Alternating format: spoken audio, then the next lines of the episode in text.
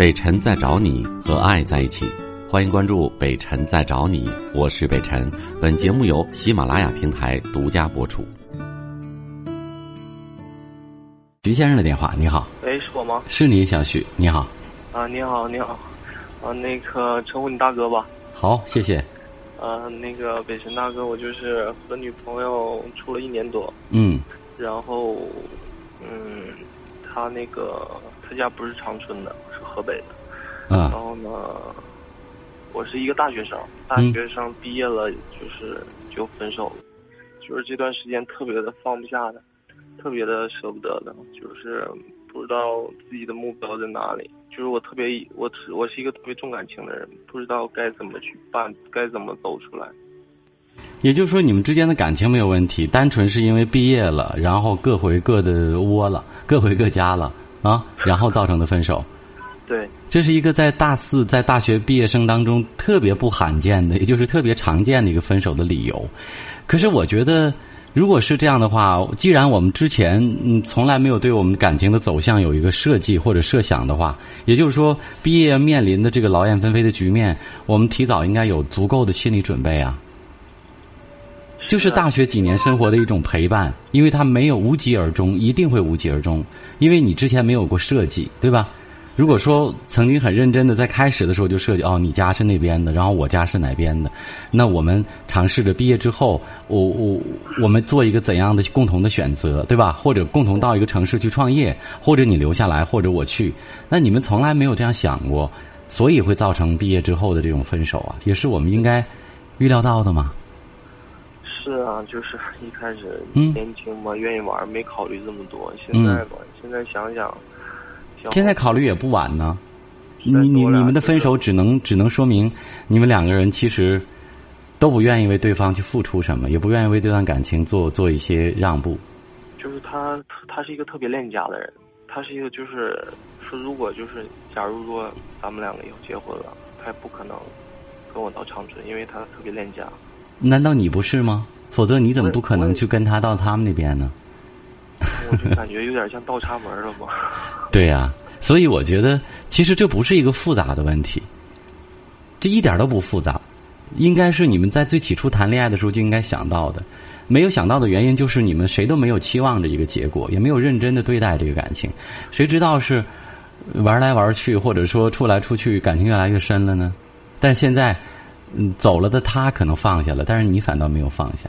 对，嗯确实他已经放下了，他已经 就是挺说话什么的特别特别狠，说嗯我们就是他就是挺绝情的。嗯，就是就是你们相处的方式，其实最起初就定了，人家一直在坚持着，就是谁也不可能为谁让步。那 OK，那就是大学当中几年的一个玩伴，或者说陪伴。有很多大学生现在就是这样的，定位就是这样，结束也是这样。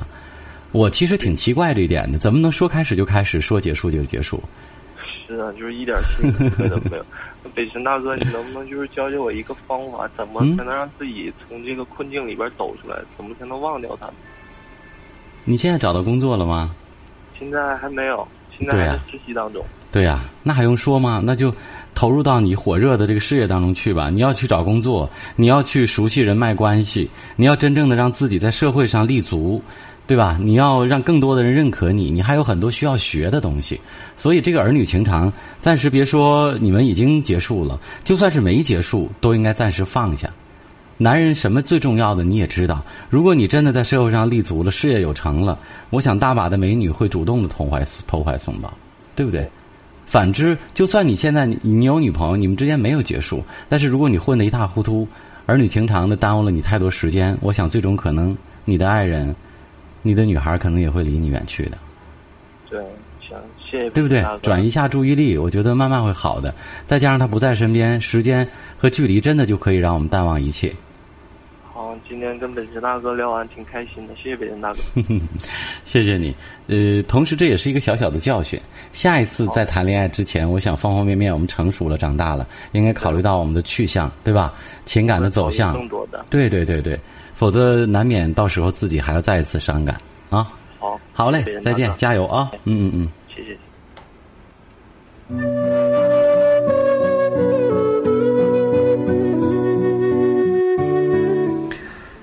呵呵，一个很真实的小伙子，呃，我挺喜欢他这样真实的一种对话方式，没有任何的保留，自己也承认在年少无知的时候，两个人可能，呃，没有想太多，就是彼此觉得不错，玩在一起，但是。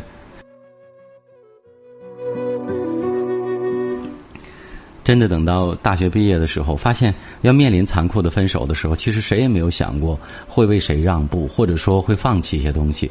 于是乎，坚持着自己依然想要坚持的东西，那就放弃了两个人曾经在一起走过的几年的感情，有一些遗憾啊。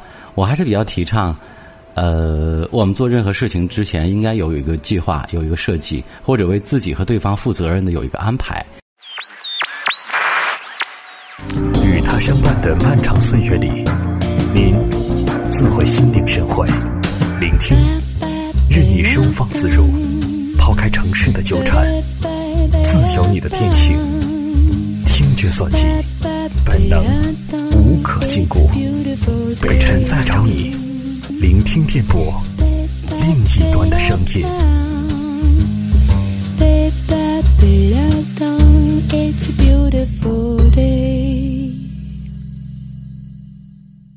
接下面的于先生，你好。哎，你好。你好，北辰。哎。哎，北辰哥，你好。嗯。那个，我就是那个说话有点那个，怎么说呢？就是，就是，是那个语言呐，有点那个说不明白。完，但是那个出事的话，那个人情世故啥的，有点那个也整不明白。嗯。完，我就想问问你，应该应该怎么办呢？就是哪？那个，我是。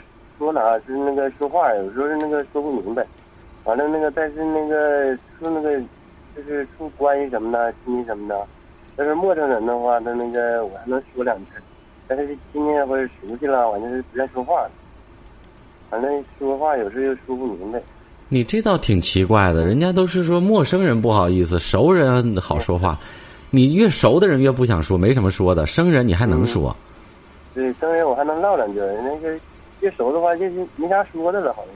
那你说我们算算生人熟人呢？我们算生人是吧？所以你能唠两句，我觉得你唠的还挺好的。嗯。就你也不管男的女的，只要是生人，就能唠两句；熟的熟人你就唠不了。嗯，熟人你们说两句是说两句是没啥没啥话说似的，好像是。我不太能想象得到，或者理能理解得到。那你跟你爸你妈熟啊？那也没话说呀。嗯，就是他们问我啥，我说啥，但是我那个也不那个怎么说。那还是就就就没啥事儿呗，没啥事儿。那有些人他就沉挺沉默寡言，就不会没话找话就唠嗑。那不唠就不唠呗，有什么有没什么大问题啊也。嗯，但是像是人情世故啥的。作为一个男的，你就没事儿喋喋不休，也不是什么好事儿啊。就我这不愿说话。啊。那一问啥，他妈嘿嘿一下就过去了。对呀，这不是毛病啊。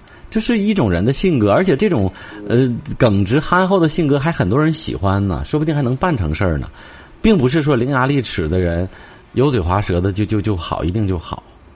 对。啊，我觉得首先你要有有自信，你你你没有什么影响生活和和和自己正常的这个这个呃行为的地方啊，你就就是只不过不太不太爱说话而已呗。